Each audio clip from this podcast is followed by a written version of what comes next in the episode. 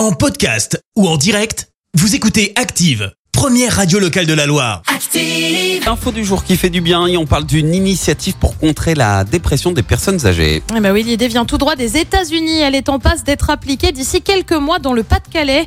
En janvier prochain, deux classes de maternelle vont être ouvertes dans une maison de retraite. L'objectif, favoriser le partage entre les deux générations et lutter contre l'isolement des personnes âgées. Euh, grâce à ce projet, les enfants et les personnes âgées vont passer leur journée ensemble. Elles mangeront ensemble dans une salle commune, auront des activités en commun comme des travaux manuels. Le projet projet mis en place par la municipalité de Barlin a été validé par l'inspection académique. Le budget de cette installation est estimé à 300 000 euros et sera soutenu par des subventions. Merci. Vous avez écouté Active Radio, la première radio locale de la Loire. Active